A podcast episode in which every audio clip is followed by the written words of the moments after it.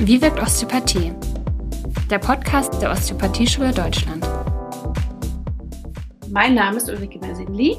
Ich habe die große Ehre, heute Jochen Frühwein interviewen zu dürfen. Jochen ist langjähriger Dozent an der Osteopathieschule Deutschland, vor allen Dingen für den Bereich viszerale Osteopathie. Er hat noch eine Praxis für Osteopathie in Frankfurt und ähm, ja, er beschäftigt sich besonders viel mit den endokrinen und exokrinen Drüsen und hat sich außerdem noch auf Frauenhormone spezialisiert. In der heutigen Episode wollen wir uns besonders mit der Rolle der Schilddrüse beschäftigen und uns mal anschauen, welche Auswirkungen die Insulinresistenz auf den menschlichen Organismus hat.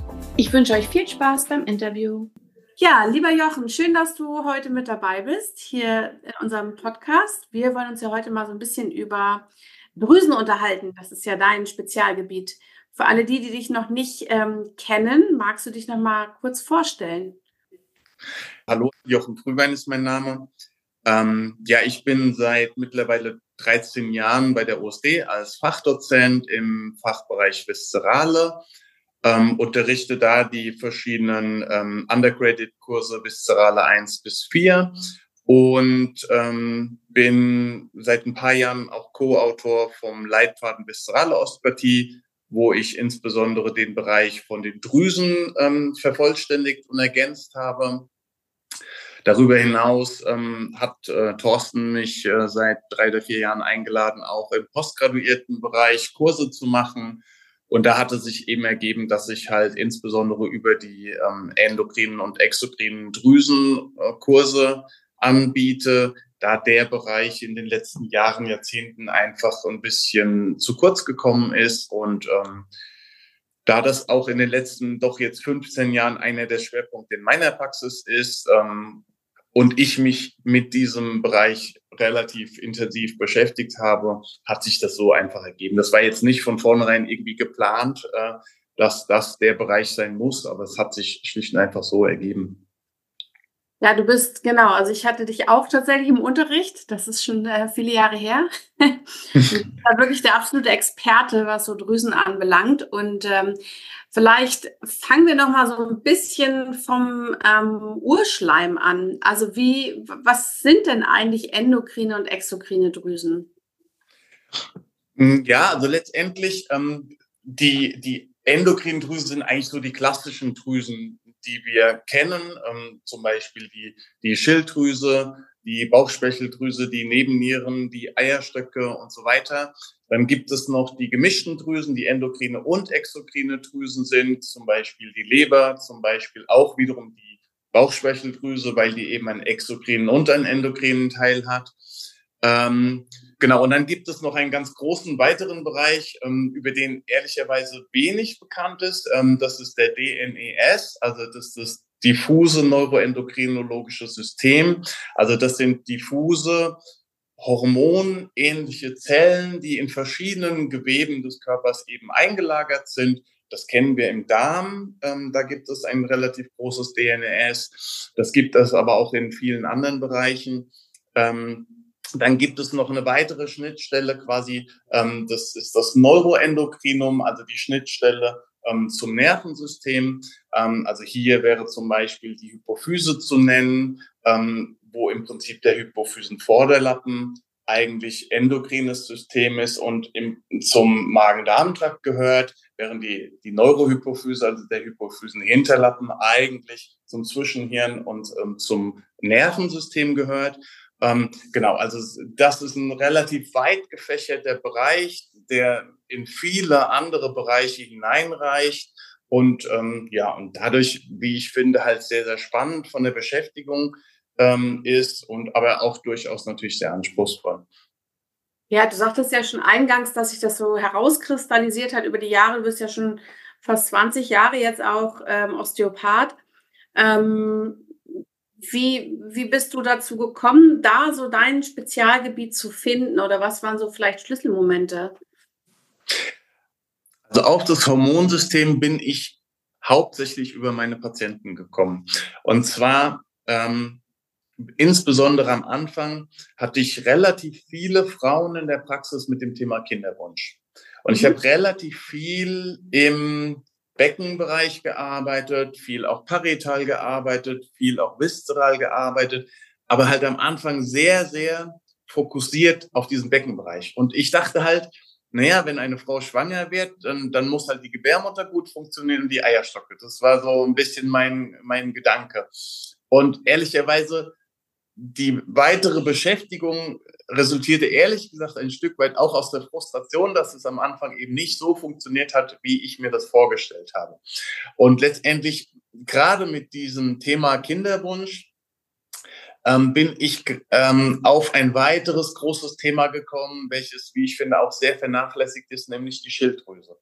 So, und letztendlich habe ich einfach herausgefunden, dass diese, diese Frauen, die schwanger werden wollten, die waren meistens alle so um die 30, 35 und die hatten allesamt auch ziemlich viel Spannung im Bereich der Halsfaszien. Dazu muss ich sagen, in meiner Osteopathie-Ausbildung kam die Schilddrüse sehr wenig bis gar nicht vor. Also letztendlich, ich habe dann schon festgestellt, dass die eine hohe Spannung der Halsfaszien hatte. Ich habe äh, festgestellt, dass viele auch für mein Dafürhalten auffällige Laborwerte hatten. Und letztendlich, ähm, so kam ich eigentlich als ersten weiteren Schritt dahin, bei Frauen mit Kinderwunsch mir standardmäßig auch die Schilddrüse anzuschauen. Ja, und letztendlich so kam dann das eine zum anderen. Dann kam ich eben auf die Schilddrüse, habe mich relativ viel mit der Schilddrüse beschäftigt. Ähm, zu dem Thema haben auch wenige sich geäußert.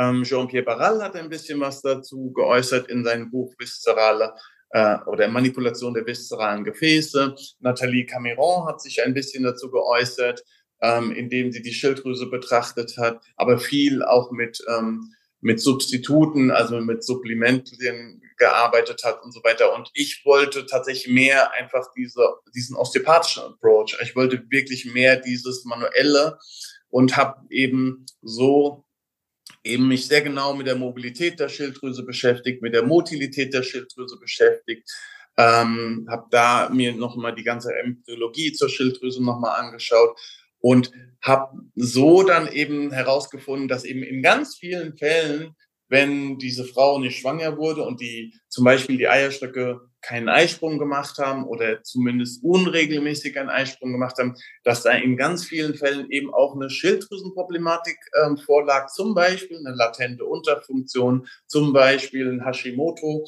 Ähm, und ja, also das war im Prinzip eigentlich so mein Start Startpunkt in das ganze Hormonsystem.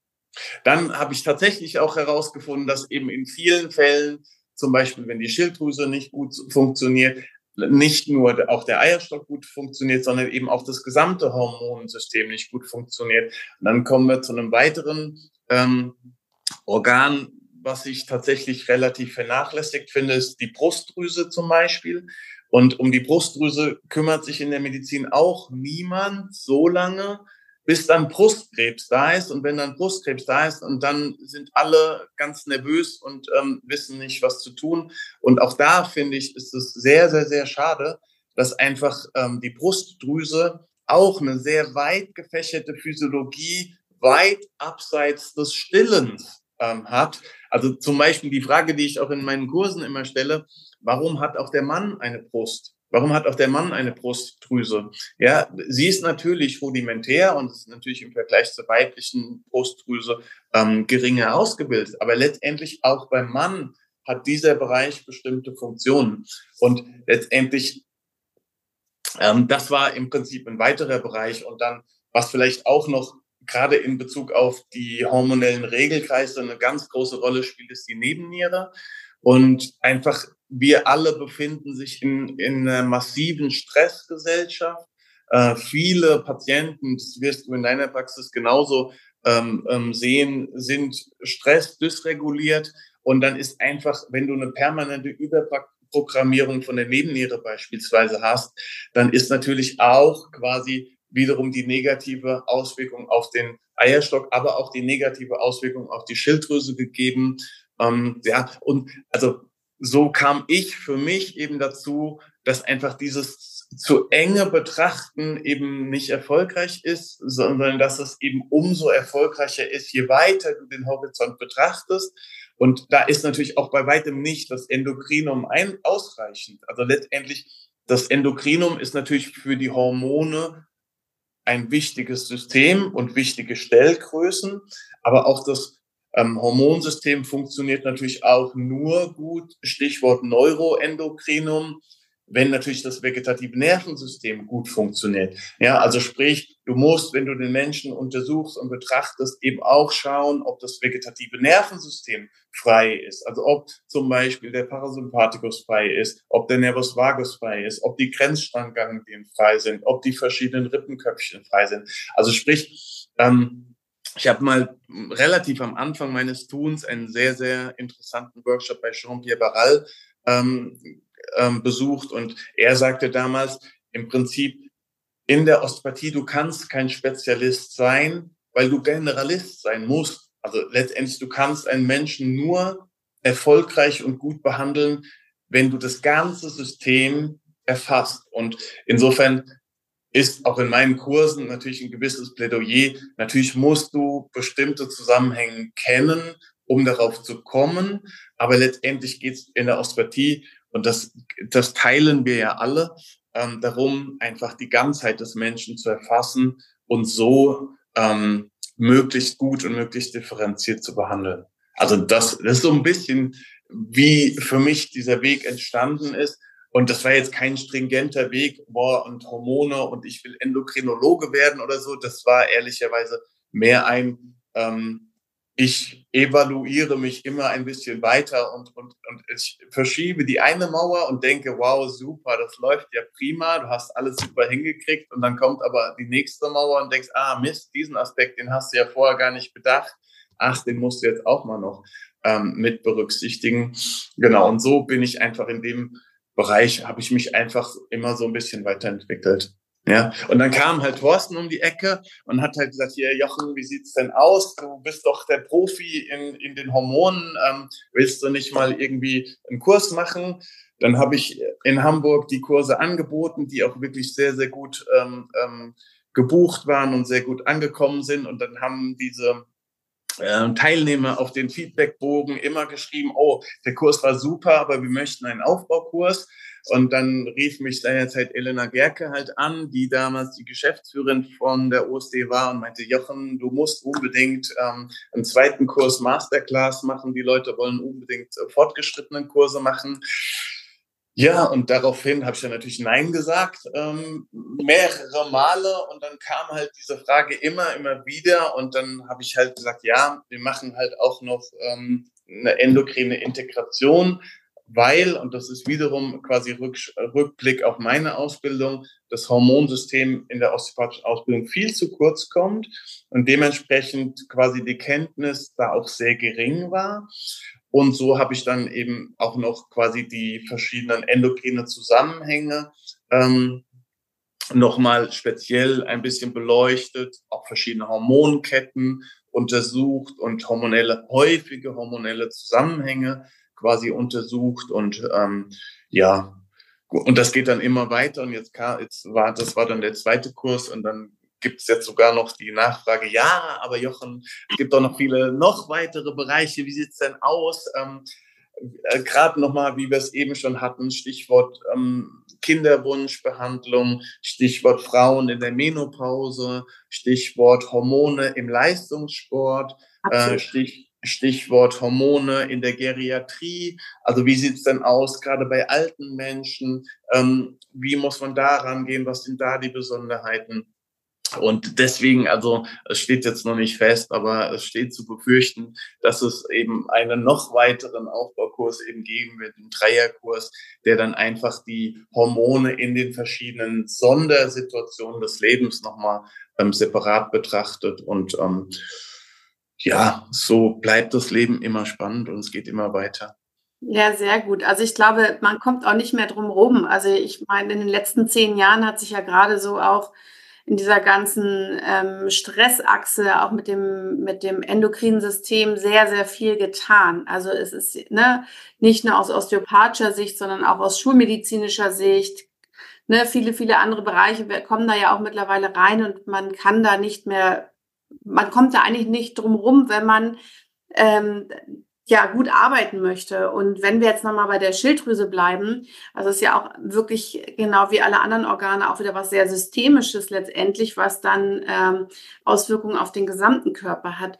Mich würde mal interessieren, ähm, Du hattest ja vorhin auch schon äh, Unterfunktion angesprochen, Hashimoto, also gefühlt hat ja irgendwie jede zehnte Frau äh, eine, eine Hashimoto oder irgendeine Problematik mit, den, mit der Schilddrüse. Die Dunkelziffer ist wahrscheinlich viel, viel höher.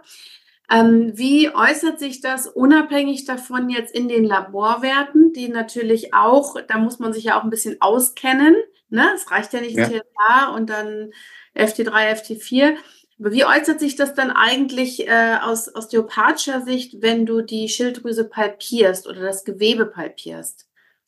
Ja, also mit deiner Einschätzung 1 zu 10 und jede zehnte Frau triffst du ziemlich genau äh, den Prävalenzwert.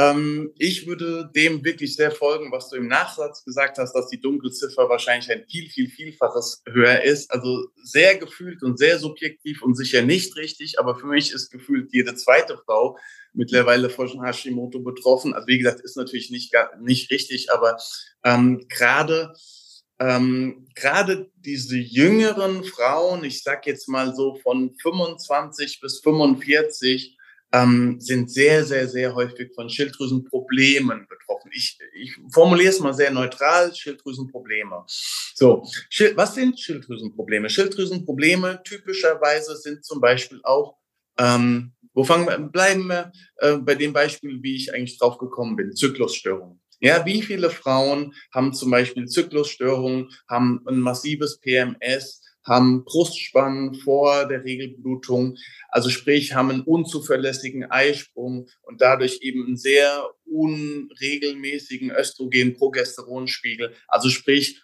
hormonelle Störungen. Ja, sowas ist zum Beispiel sehr, sehr häufig mit einer latenten Unterfunktion der Schilddrüse vergesellschaftet. Stichwort Stoffwechsel. Gerade diese jüngeren und mittelalten Frauen haben ganz oft diese Problematik, ich esse ganz wenig, ich nehme aber trotzdem nicht ab.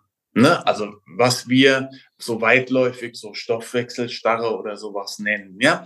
Und in diesen Fällen ist auch sehr, sehr häufig die Schilddrüse mit betroffen. Ja, also wie viele Frauen sagen, oh, ich mache ganz viel Sport, ich esse ganz wenig, naja, und dann esse ich ein Stück Brot und dann nehme ich ein bisschen zu.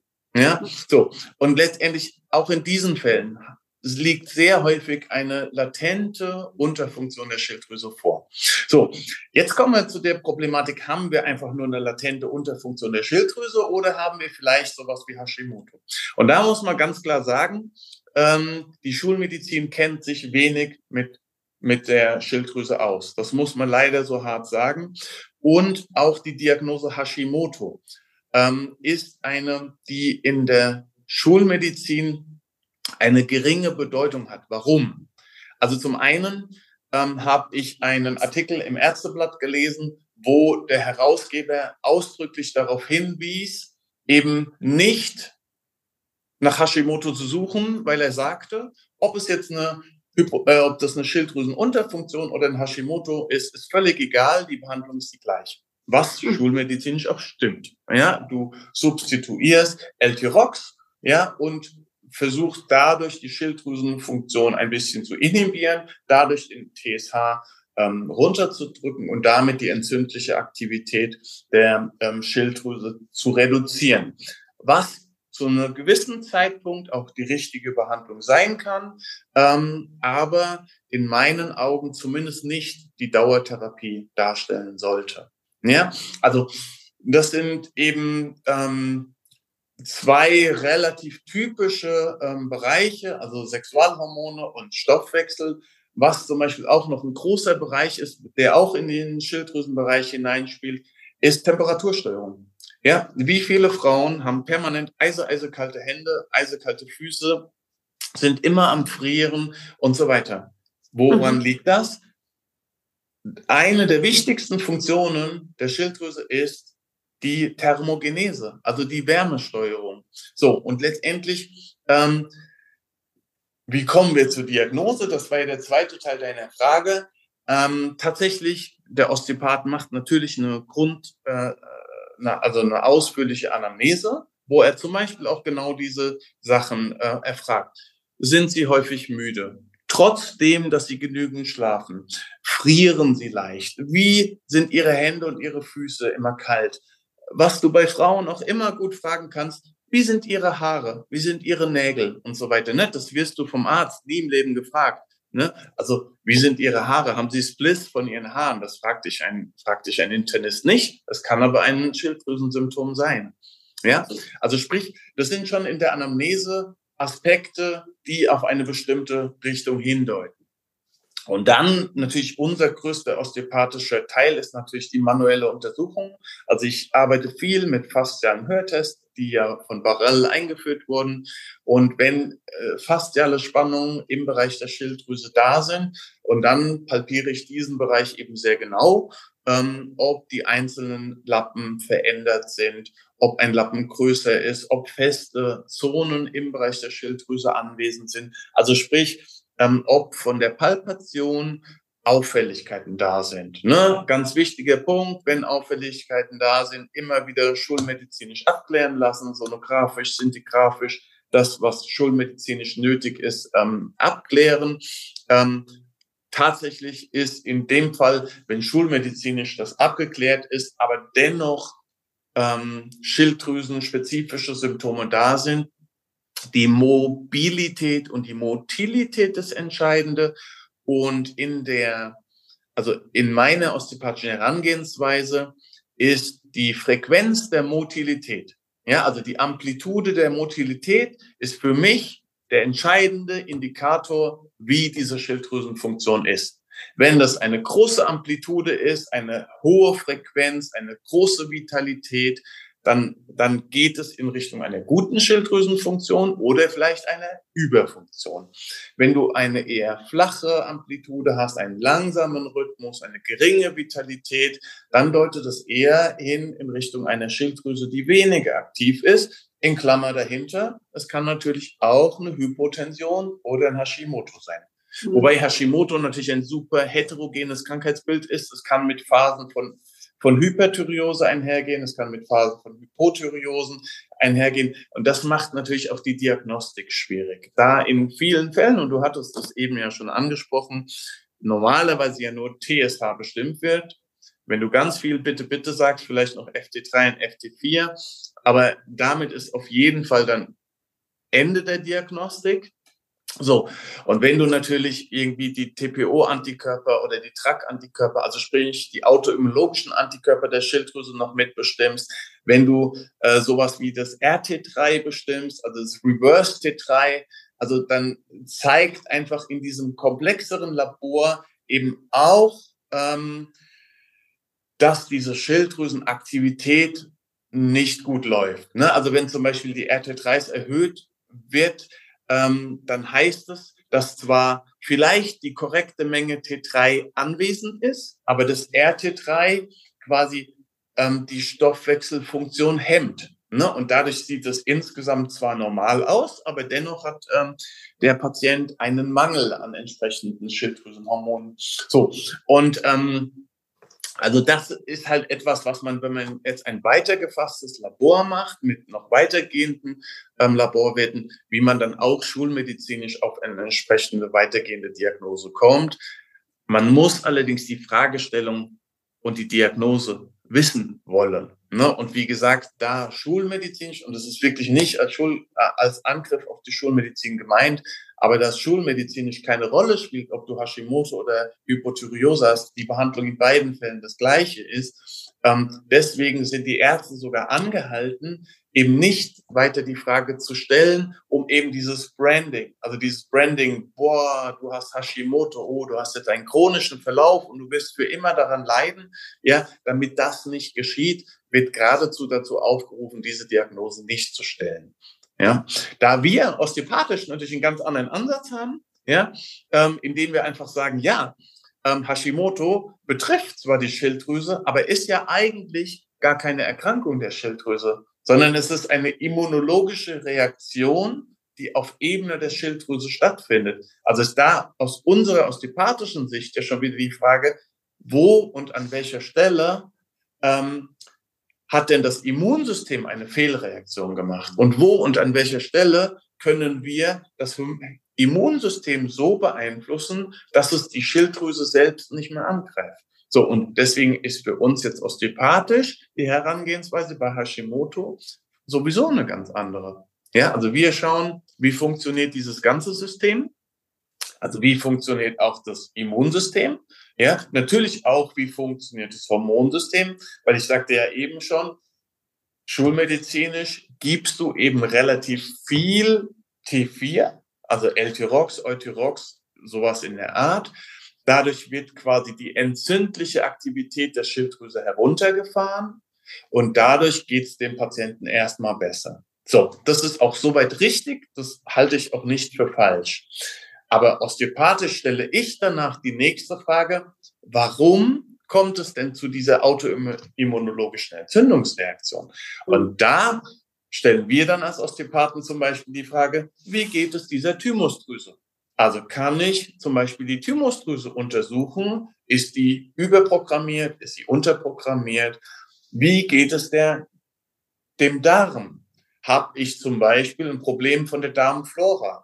habe ich ein Problem vom DNS, vom diffus neuroendokrinen System im Darm. Also sprich, ähm, osteopathisch ähm, reicht mir es nicht, nur die Schilddrüse zu behandeln, weil ich am Ende des Tages denke, dass der ganze Rest des Systems eben auch an irgendwelchen Stellen fehlfunktioniert.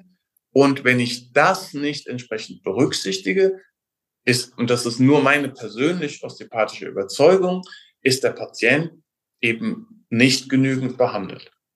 Ja, absolut. Bin, da bin ich total bei dir.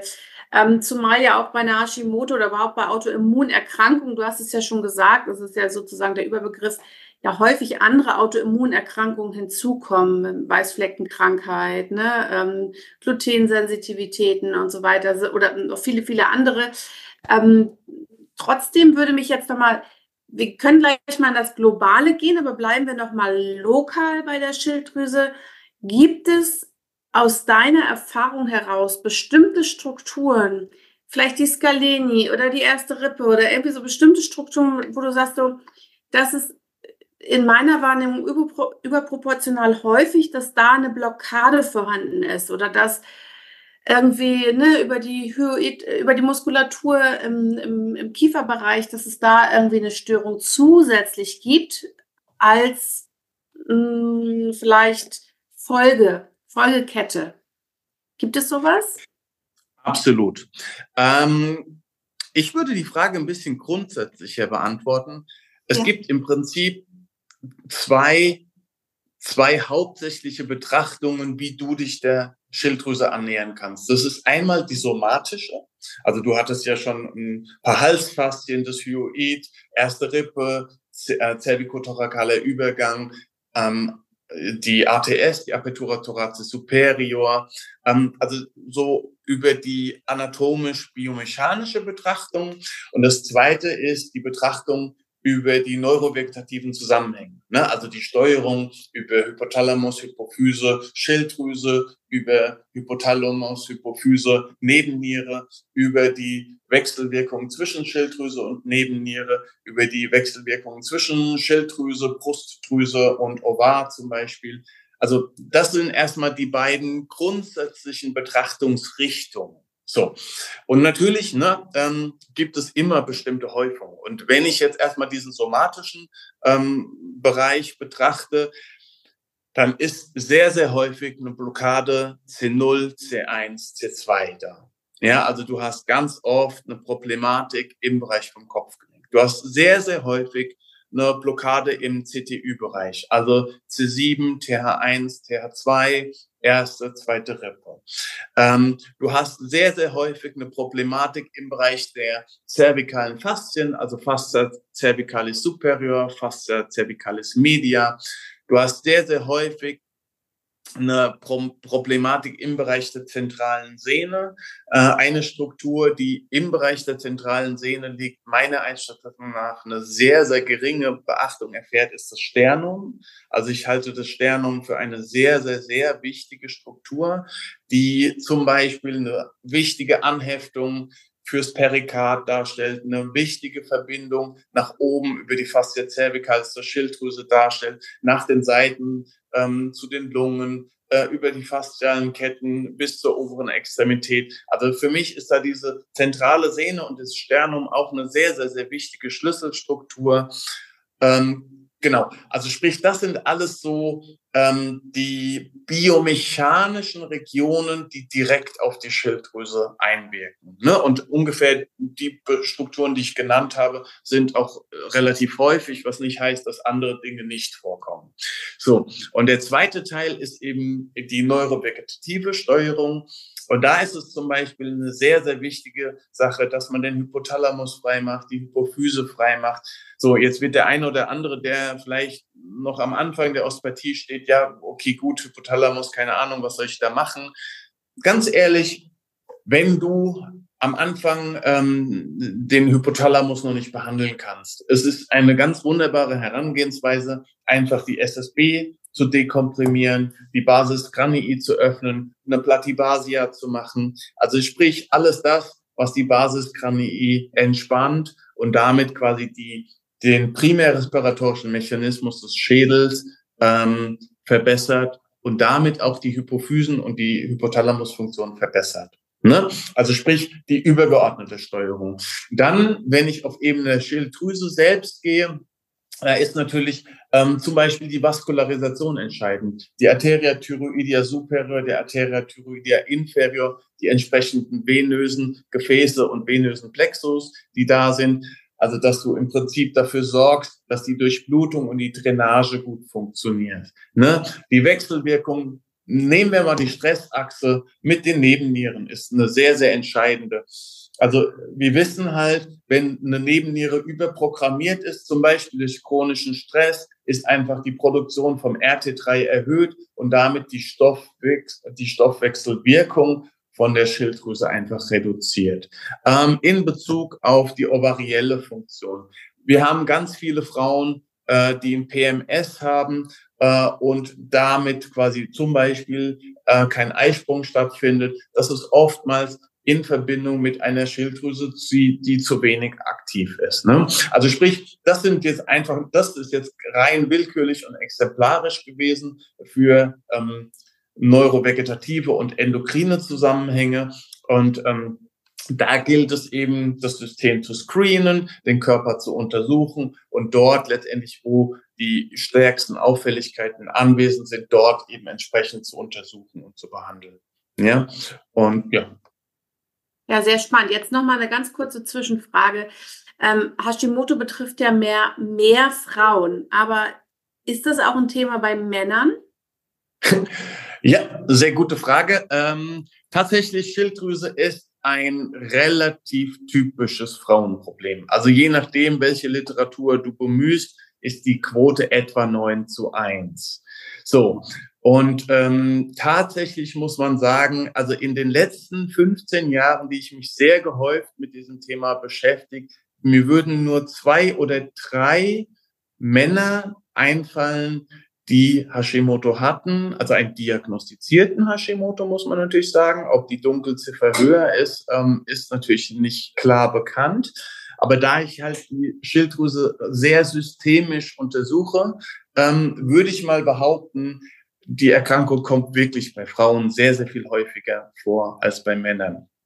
Jetzt wird bestimmt deine nächste Frage sein, warum kommt das bei Frauen viel mehr vor? Und ähm, tatsächlich, ähm, meine Hypothese dazu ist, dass an der komplexen Wechselwirkung des hormonellen Gleichgewichtes der Frau. Also du hast ja ähm, ein hormonelles Wechselspiel zwischen dem dominanten Östrogen in der ersten Zyklusphase und dem dominanten Progesteron in der zweiten Zyklusphase. So. Und durch dieses hormonelle Gleichgewicht hast du permanent eine Wechselwirkung auch mit der Aktivität der Schilddrüse. So. Dieses Wechselspiel ist beim Mann nicht vorhanden. Das heißt, die, ähm, die Produktion von Schilddrüsenhormonen funktioniert beim Mann ähm, linearer und mehr bedarfsabhängig. So. Und nun kommt noch ein zweiter, wie ich finde, sehr gewichtiger Punkt dazu. Äh, hormonelle Kontrazeptiva. Ja, es ist tatsächlich so, ähm, dass über viele Jahrzehnte, also zumindest die letzten 20 Jahre, ähm, es sehr, sehr üblich war, dass viele junge Frauen hormonelle Kontrazeptiva in Form einer Pille genommen haben. So, und nun wissen wir, oder erst nochmal auch die hormonellen Kontrazeptiva gibt es natürlich viele verschiedene Art und Weisen. Ähm, die meisten sind aber in irgendeiner Weise ein Östrogen-Progesteron-Gemisch, manche auch in unterschiedlicher ähm, ähm, Konzentration, ein bisschen angepasst an den Zyklus. Aber tatsächlich ist es so, dass durch hormonelle Kontrazeptiva der Hormonspiegel im Blut höher ist, als er es ohne hormonelle Kontrazeptiva war weil dem Körper ja eine Scheinschwangerschaft vorgetäuscht werden soll. So, jetzt wissen wir des Weiteren, je höher ähm, der Anteil der gebundenen Hormone, desto mehr ähm, hemmt zum Beispiel auch hemmen die Sexualhormone auch die Schilddrüsenfunktion. Ja, so, also so hab, hast du eben auch zwischen den hormonellen Kontrazeptiva und der Physiologie der Schilddrüse quasi eine, eine enge Verbindung. Und es mag Zufall sein oder ist vielleicht auch kein Zufall, aber in dieser Zeit der letzten 20, 25 Jahre ähm, sind quasi Hashimoto-Erkrankungen wesentlich häufiger geworden. Und also ich, ich, ich stelle mal die Hypothese in den Raum, es hat auch was damit zu tun. Ja, sehr spannend. Also mich würde noch mal interessieren, ich weiß nicht, ähm, ob du das auch schon mal gehört hast, ähm, dass die Pille der neueren Generation ja auch eher äh, Trompen auslösen und dass die tatsächlich insgesamt einfach mit mehr äh, Risiken verbunden sind oder mehr Risiken machen können und die ältere Generation nicht. Hast du ja, ja, ja. Also das ist, sind besonders ähm, niedrig dosiert wirkende ähm, Progesteronpillen, ähm, Markennamen kann ich da jetzt gerade nicht sagen, aber die ähm, tatsächlich äh, gehäuft ähm, Trompen und Embolien ähm, hervorrufen. Und ich meine, das ist ja auch die letzten Jahre in den Medien bekannt gewesen, dass eben sonst kerngesunde junge Frauen daran verstorben sind. Ähm, ja, letztendlich, nichtsdestotrotz muss man sagen, ähm, die hormonellen Kontrazeptiva der letzten 30, 40 Jahren sind sehr, sehr viel besser geworden. Also letztendlich die ersten Kontrazeptiva waren ganz, ganz massiv überdosiert mit Östrogen. Ne? Und diese ganzen ähm, Ängste, die jetzt resultieren mit Brustkrebs und sonstigen hormonsensitiven Tumoren, rühren natürlich aus der Zeit, wo diese An hormonellen Antikontrazeptiva massivst überdosiert waren. Ja, so. Äh, ansonsten ist in den letzten 30 Jahren die Konzentration dieser Hormone ganz, ganz stetig weniger geworden. Also die Nebenwirkungen solcher Hormone sind viel, viel geringer geworden, was jetzt kein Plädoyer für die Pille sein soll, aber was im Prinzip beleuchten soll, dass diese Problematik der Pharmaindustrie und der Schulmedizin bekannt ist. So.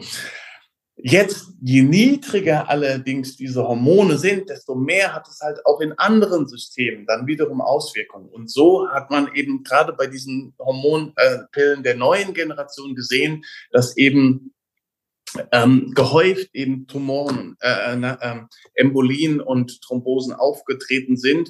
Äh, aber das sind bestimmte ähm, Pillengruppen. Ne? Also auch da, ich sagte ja eben schon, es gibt eben die Östrogen-Progesteron-Gemische, es gibt die reinen Progesteron-Pillen. Äh, also sprich, ähm, da muss man sehr genau gucken, ähm, welche Pillenart das eben betrifft, um da eben eine eigene Risikoabwägung treffen zu können. Also es wird ja häufig jetzt ähm, ähm, in, ja, in verschiedenen anderen Geschichten wird häufig mal von der Östrogendominanz gesprochen. Und ähm, das würde ja jetzt darauf nicht ganz unbedingt drauf zutreffen. Hat eine Östrogendominanz auch was mit einer Schilddrüsenfehlfunktion zu tun, weil die Leber das nicht schafft zu entgiften? Oder? Ja, ja. Ähm, der Gedanke geht tatsächlich genau andersrum. Ja. Ähm, die Östrogendominanz ist in Wahrheit nämlich eine Progesteronschwäche. Ah, okay. Mhm. So, also in dem Moment, ne, also wir wissen ja, die, die erste Zyklushälfte wird eben vom Östrogen dominiert, dann hast du die Ovulation und die zweite äh, Zyklushälfte wird vom Progesteron äh, dominiert. Jetzt hast du die Problematik, gerade bei PCO, bei polycystischen Ovarsyndromen zum Beispiel, dass halt dieser Eisprung ausfällt. So, und wenn du eben keinen Eisprung hast, also kein Corpus luteum hast, hast du natürlich in der zweiten äh, Zyklusphase auch keinen Progesteronanstieg oder zumindest einen wesentlich geringeren Progesteronanstieg. So. Und diese hormonelle Situation ist tatsächlich elementar verbunden mit der Schilddrüse, weil und das ist was, was ich im Kurs immer so sage, ich liebe dieses Wort, die Schilddrüse wirkt permissiv auf die anderen Hormondrüsen. Permittere ist lateinisch und heißt erlauben. So, und die Schilddrüse erlaubt quasi dem, Eis, dem Eierstock einen Eisprung zu machen. Wenn quasi du eine latente Hypothyreose hast und diese Schilddrüse zu wenig arbeitet und dadurch der Eisprung nicht stattfindet, dann hast du eine Östrogendominanz, in Klammern dahinter, einen Progesteronmangel. Ja, äh, mit meiner Kollegin Andrea Berninger mache ich zusammen gerade eine Studie zum Thema Mastopathie, also Brustschmerzen bei Frauen. Also im ersten war ich schockiert, wie häufig dieses Symptom vorkommt, weil ich als Mann mich damit ehrlich gesagt lange überhaupt gar nicht beschäftigt habe. Und aber auch bei der Mastopathie, und deswegen komme ich ganz kurz auf dieses Thema, hast du nämlich auch die Situation, dass du eine Östrogendominanz und einen Progesteronmangel hast. So, und auch da hast du wiederum oft die Verbindung vielleicht zu einem anovulatorischen Zyklus, also sprich vielleicht ein Ovar, der keinen Eisprung gebildet hat, oder du hast den, die Verbindung mit einer latenten Hypothyreose, weil zum Beispiel diese Schilddrüse zu wenig permissiv gearbeitet hat. So, und also von daher sehe ich diesen Widerspruch, den du vermutet hast, sehe ich ehrlich gesagt eher nicht. Ah, spannend, okay. Genau, weil das ist ja so das, was immer so Schlagworte sind, ne? Und dann ähm, wird dazu, werden bestimmte Dinge beworben und dann denkt man so, ah, ist ja interessant. Aber wie dieser Progesteronmangel, ähm, wie würdest du den ganzheitlich, also wo ist das dein, dein Ansatz, den zu behandeln? Also, ähm, wenn du ähm, eine Patientin hast mit einem Progesteronmangel. Ne? Also ich meine, entweder halt ein labormedizinisch nachgewiesener, wobei das sehr, sehr schwierig ist. Ne? Ich meine, du als Frau weißt das. Ähm, äh, einen Tag im Zyklus verrechnet kann schon massiv andere ähm, Referenzwerte für die Hormone äh, bedeuten. Also sprich, also Entweder es ist ein schulmedizinisch gesicherter Progesteronmangel, dann ist es meistens ein sehr fortgeschrittener Progesteronmangel, oder wir aufgrund unserer osteopathischen Untersuchung haben eben einen solchen Progesteronmangel festgestellt. So, wie ist jetzt hier wiederum der Ansatz? Ähm, auch das ähm, HPG-System, also auch das Hypothalamus, ähm, Hypophysen-Gonadensystem hat eine, eine hierarchische Steuerung. Ne? Also sprich, Du hast eben über das GNRH vom Hypothalamus, dann hast du das FSH und das äh, FH äh, vom, von der Hypophyse, hast du die Steuerung von der ovariellen Funktion. Also sprich, was du als allererstes tust, ist, du kontrollierst, wie ist die Hypothalamusfunktion, wie ist die Hypophysenfunktion und danach testest du, wie ist die Gonadenfunktion. Also in diesem Fall, wie ist die Ovarfunktion. So, und auch da, das ist jetzt für, äh, gar nicht so wahnsinnig spannend. Ähm, der Indikator, nach dem ich gehe, ist, ich schaue mir immer die Mobilität und die Motilität der jeweiligen Drüse an. Also ich versuche, den Ovar so gut es geht zu fassen und schaue, wie ist die Motilität und die Mobilität von diesem Ovar, rechts und links. Und so kann ich eben betrachten, ob dieser Eierstock eine gute Funktionalität hat oder eine nicht so gute Funktionalität und kann eben entsprechend durch Motilitätstechniken diese äh, Funktionalität ähm, stimulieren. So, und alles nur mit den Händen, nach Möglichkeit, wenn es geht, ohne irgendwelche Medikamente und Substitute von außen. Spannend, also super, super interessant. Ähm, Nochmal vielleicht global einfach, was, was siehst du in der Praxis am, am häufigsten in Bezug auf der Schilddrüse neben ähm, dieser Kinderwunschgeschichte? Ah, okay. Ähm, Zweites ganz spannendes Thema, Insulinresistenzen. Äh, oder wohl, es, es gäbe eigentlich noch ganz, ganz viele andere Sachen, aber Insulinresistenz ist mir jetzt als allererstes in den Kopf geploppt. Ne? Also sprich, ähm, ganz häufig, wenn Frauen kommen, und tatsächlich, es sind jetzt wieder tatsächlich überwiegend Frauen, also nicht als Geschlechterdiskriminierung, sondern es sind überwiegend Frauen, die kommen und sagen, oh, Herr Frühbein, ich habe eine Stoffwechselstarre. Ja, ich kann so wenig essen, wie ich will ich nehme nicht ab. Und dann hast du tatsächlich sehr, sehr häufig auch eine Insulinresistenz.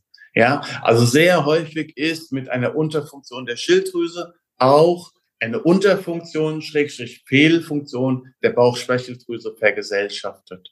So, und ähm, da gehst du halt hin und untersuchst die Bauchspeicheldrüse, ähm, wie ist die Funktionalität, wie ist die Mobilität, wie ist die Motilität und so kannst du sehr, sehr häufig eine Korrelation herstellen zwischen einer unterfunktionierenden Schilddrüse und einer unterfunktionierenden Bauchspeicheldrüse. Also dieser Zusammenhang ist auch extrem naheliegend.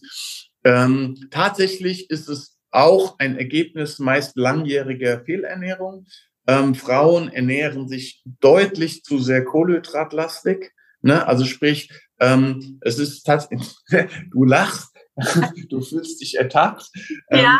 Ähm, ja, also tatsächlich ist es wirklich so, ähm, gerade diese Insulinresistenzen ähm, hängen damit zusammen, wenn du permanent Kohlenhydrate zuführst, dann wird Insulin ausgeschüttet. So, die Halbwertszeit vom Insulin ist aber länger, als es dauert, die Kohlenhydrate zu verstoffwechseln. Das heißt, wenn die Kohlenhydrate verstoffwechselt sind und es ist immer noch Insulin da, sinkt der Blutzucker sehr stark und dadurch entstehen wieder diese Heißhungerattacken, wodurch man meistens die nächsten Kohlenhydrate reintut, was natürlich im nächsten Schritt genau den, gleichen Teufelskreis wieder aktiviert. Also von daher ähm, mein Plädoyer an die Frauen, ne, also auch in dem Fall an dich, tatsächlich entweder weniger Kohlenhydrate essen oder Kohlenhydrate in Verbindung zum Beispiel mit Fett oder mit Eiweiß essen, damit einfach die Resorption des Kohlenhydrats reduziert wird oder verlangsamt wird. Weil wenn du es packst, quasi diesen, diesen Blutzuckerabfall ähm, zu verhindern, ist es ja in Ordnung. Wir dürfen ja alle Kohlenhydrate essen, da hat ja überhaupt gar niemand was dagegen. Die Problematik ist halt, wenn du zu viele kurzkettige Kohlenhydrate isst, oder ähm, diese Kohlenhydrate eben nicht in Kombination mit Eiweiß oder Fetten isst, dann hast du eben immer wieder diese Blutzuckerschwankungen und die sind eben für eine Bauchspeicheldrüse ähm, schlecht, weil die machen dann am Ende des Tages einen, einen sogenannten Receptor-Down-Effekt oder die haben, machen eben ein, die verringern die Sensibilität der Rezeptoren für das Insulin und wenn das Insulin gar nicht mehr an den Rezeptoren andockt, und dann hast du eben diese Thematik von der Insulinresistenz. Und um es klar zu sagen, es ist ein Prädiabetes. Wenn ein solcher Zustand über lange Jahre besteht, wird daraus relativ sicher ein Typ-2-Diabetes resultieren. Ja, also von daher ist es, und wenn wir sehen, dass Diabetes wirklich die Seuche unserer Zivilisations ähm, äh, äh, Gesellschaft ist. Und ähm, also letztendlich, manche sehen den Diabetes als die schlimmste Erkrankung des 21. Jahrhunderts. Also von daher daran sehen wir, dass dieses, ähm, dieses Thema wirklich eine sehr hohe Relevanz hat. Wenn ich das gerade noch sagen darf, weil es, es poppte mir gerade in den Kopf noch ein zweiter Gedanke und das ist ähm, Darm und Leaky Gut. Ne? Also du spieltest vorher ja ähm, bei deiner Frage auch schon bei Hashimoto kurz darauf an, ne? mit diesen Glutenintoleranzen und diesen Unverträglichkeiten des Darms. Und da muss man ganz klar sagen, es gibt eine sehr, sehr hohe Korrelation zwischen Schilddrüsenstörungen, also Stichwort zum Beispiel Hashimoto und eine Glutenintoleranz, aber letztendlich alles, was in diese Leaky Gut Richtung geht, ist auch mit ähm, Schilddrüsenstörungen ähm, assoziiert. Also das wäre wirklich ein zweiter sehr großer Bereich, der mir da einfallen würde. Ja, ja, also total. Ich bin da total bei dir und ich ähm, würde das gerne noch ergänzen. Also bei der Insulinresistenz, ähm, ich meine, das wissen natürlich mittlerweile auch schon viel, viel mehr Menschen, aber das heißt eben nicht, dass es dann schon Typ 2 Diabetes ist. Also ein einzelnes Organ kann ja auch insulinresistent sein, ne? Da wären wir wieder bei genau. der PCS, ne? Genau, nein, nein, also es ist noch kein ja. Typ 2 Diabetes, aber es ist auf der Spur dorthin.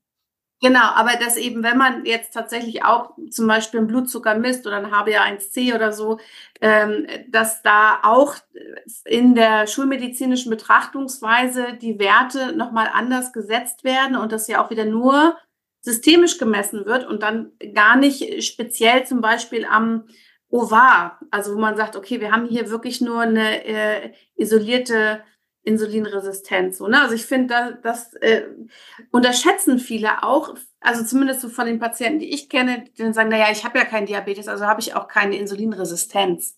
Ne? So. Nee, gut, also diese Schlussfolgerung, die ist auf jeden Fall falsch. Ja. Ja. Ja. ja.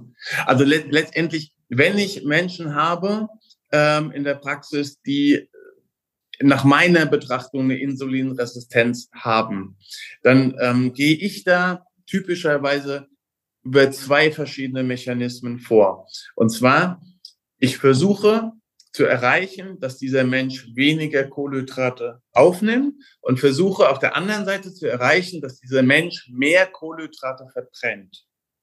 So, mhm. weil in dem Moment, wenn du einen relativen Mangel an Zucker im System hast, dann hast du auch weniger Insulin, was quasi überschüssig nicht gebraucht wird. So, und meine Hypothese ist, dass über den Faktor Zeit äh, du eine Insulinresistenz auch wieder zurückbilden kannst. So, unbehandelt, ohne dass du etwas tust, würde ich behaupten, geht es in den Diabetes Typ 2. So, jetzt ist das aber nicht so einfach, wie ich gerade sagte, von wegen auf der einen Seite weniger Zucker zuführen, auf der anderen Seite Zucker verbrennen. Weil dann könntest du sagen, ja wunderbar, dann laufe ich jetzt jeden Tag einen Marathon, weil beim Marathon verbrenne ich auf jeden Fall so viele Kohlenhydrate, ähm, dass ich äh, weniger zuführe. Ja, aber jetzt haben wir ein ganz großes weiteres Problem. Bei diesem Spiel hast du die Nebennieren und die Glukokortikoide nicht mit berücksichtigt. Also sprich, du musst eine solche Gratwanderung führen, dass du nicht deine Stressachse überaktivierst, damit du nicht über die Glukokortikoide wiederum einen Ersatzzuckerstoffwechsel machst, also über die Gluconeogenese zum Beispiel, die glykogenen Aminosäuren in der Leber quasi auch zu Zuckern umbaust. Also sprich, das ist die große Problematik. Und das erklärt auch, warum das bei vielen Menschen so schwierig zu behandeln ist, weil die einfache Lösung, ehrlich gesprochen, gibt's da nicht. Ja. ja. Ja, aber auch nochmal ein ganz, ganz wichtiger Aspekt, den du da gerade mit ansprichst. Ne? Ich glaube, das haben wirklich auch ganz viele nicht auf dem Schirm, dass dann tatsächlich genau das auch vom Körper so wieder produziert wird und man dann doch ausreichend Zucker im Körper hat. Ne? Also es ist, oh. Genau, weil dann hast du dich schon kasteit und hast dich gemangelt und hast schon nach Möglichkeit gar keine Zucker und gar keine Kohlenhydrate gegessen, aber dein Körper holt sich trotzdem ganz, ganz, ganz viele, zum Beispiel aus den glykogenen Aminosäuren, ja, also indem halt aus den ähm, ähm, also zuckerhaltigen ähm, Eiweißen den Zucker, das Zuckermolekül rausschneidet und äh, zur Zuckerverbrennung benutzt, ja, ähm, und letztendlich das ist dann halt ein guter Wille, aber es führt halt nicht zum Ziel. Das ist halt das Problem an der Stelle. Ich hatte irgendwo gelesen, dass die Magendehnung genau denselben Effekt hat. Hast du das auch schon mal gehört? Um, oh, jetzt würde ich lügen, wenn ich darauf was antworte. Äh, äh, so ganz äh, dumpf, das ist über das GIP, über das gastroinhibitorische Peptid.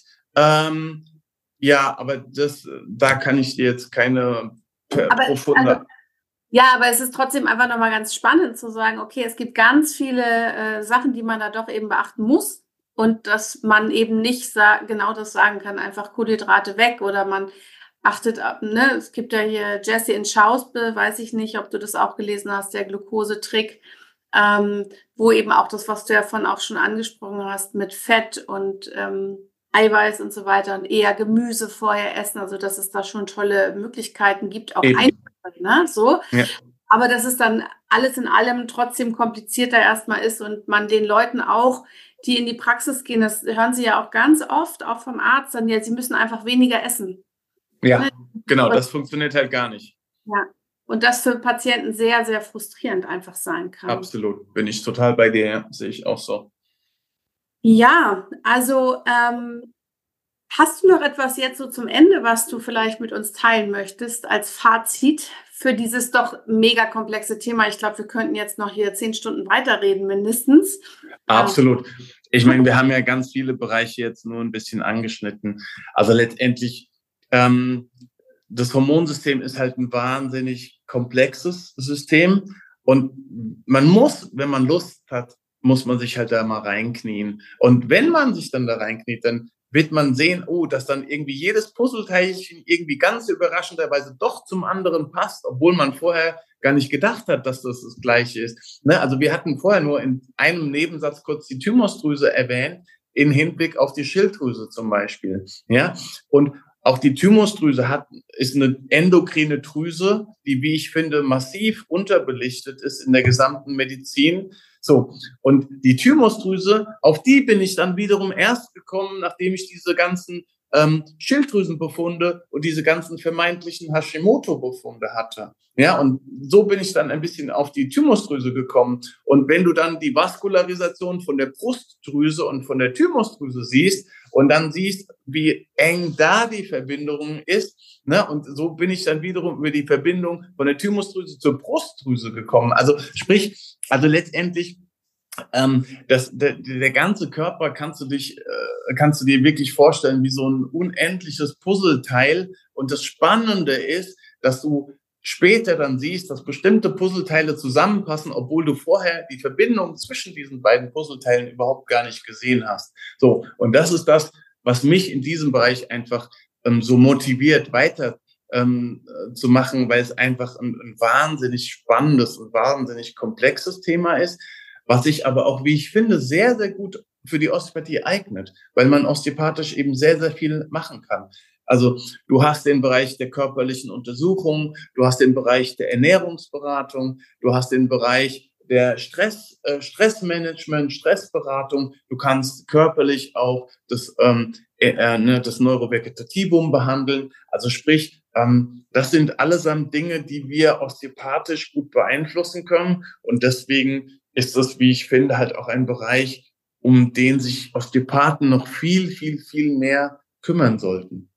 Ja, ich bin da total bei dir. Also ähm, ja, man kann ja deine Expertise dann tatsächlich auch nochmal in den Workshops sehen oder in der Grundausbildung. Also ich äh, kann mich sehr gut daran erinnern, dass du damals schon immer gesagt hast, die Thymusdrüse ist extrem wichtig.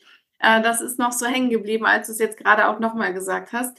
Ähm, ich glaube, das geht vielen OsteopathInnen so, die sich noch nicht so eingehend mit dem Thema beschäftigt haben, dass man da definitiv nochmal ähm, auch sich in die Lehre begeben könnte um ganz äh, De definitiv. die, die Möglichkeiten sind da. Und ich ja. bin ja auch bei weitem jetzt nicht der Einzige, der sich zu dem Thema Hormone äh, äußert. Ne? Also Nathalie Cameron macht sehr, sehr viel, Jean-Pierre Barral macht viel ähm, und es gibt auch verschiedene andere ähm, Autoren, die schon so kleinere Dinge dazu geschrieben haben. Aber letztendlich, ich persönlich finde es halt wichtig, dass wir als Osteopathen uns einfach da in diesem Bereich doch deutlich besser noch mit auskennen, damit wir einfach den Patienten, der bei uns ist und von uns Hilfe möchte, dass wir dem eben entsprechend ähm, mehr Hilfe geben können oder ihn schlicht und einfach auch gut beraten können. Weil manchmal ist ehrlicherweise auch diese Thematik, die wir mit der Glucose äh, äh, Intoleranz oder der, der Insulinresistenz eben haben, ist es auch manchmal einfach eine Beratung des Patienten, dass er einfach versteht, was in ihm da passiert. Ja, und nur wenn er das versteht, kann er das aktiv ändern, weil letztendlich ähm, äh, man kann ja vom Patienten nicht erwissen, äh, nicht verlangen, dass er die gesamte Physiologie ähm, des Hormonsystems und die ganze Physiologie des Magen-Darm-Trakts, dass er die kennt. Das kann er ja gar nicht leisten. Ja. Nee, absolut. Also ich meine, wir wissen ja noch nicht mal alles. Also, ne? Nee, also. Ein anderer, also, wie soll der Patient das dann am ehesten können? Deswegen sind wir ja die WegbegleiterInnen. Na klar. Also ganz ehrlich, auch ich weiß nicht alles. Also das Hormonsystem, ich glaube, keiner weiß da alles, auch, auch der beste Endokrinologe nicht. Ja, aber das sagen die Guten ja auch zum Glück. Die richtigen. ja. Jochen, vielen, vielen Dank äh, für deine Zeit und für das tolle äh, Interview. Und ähm, ja, ich glaube, da wird sicher noch das ein oder andere Interview kommen, weil äh, das war sicher noch nicht das letzte. ja, ich danke dir sehr. Ja, ich fand es auch sehr interessant, sehr spannend. Und Themen, ja, das äh, glaube ich, Themen hätten wir da wirklich mehr als genug, um da noch äh, öfter drüber zu reden. Absolut.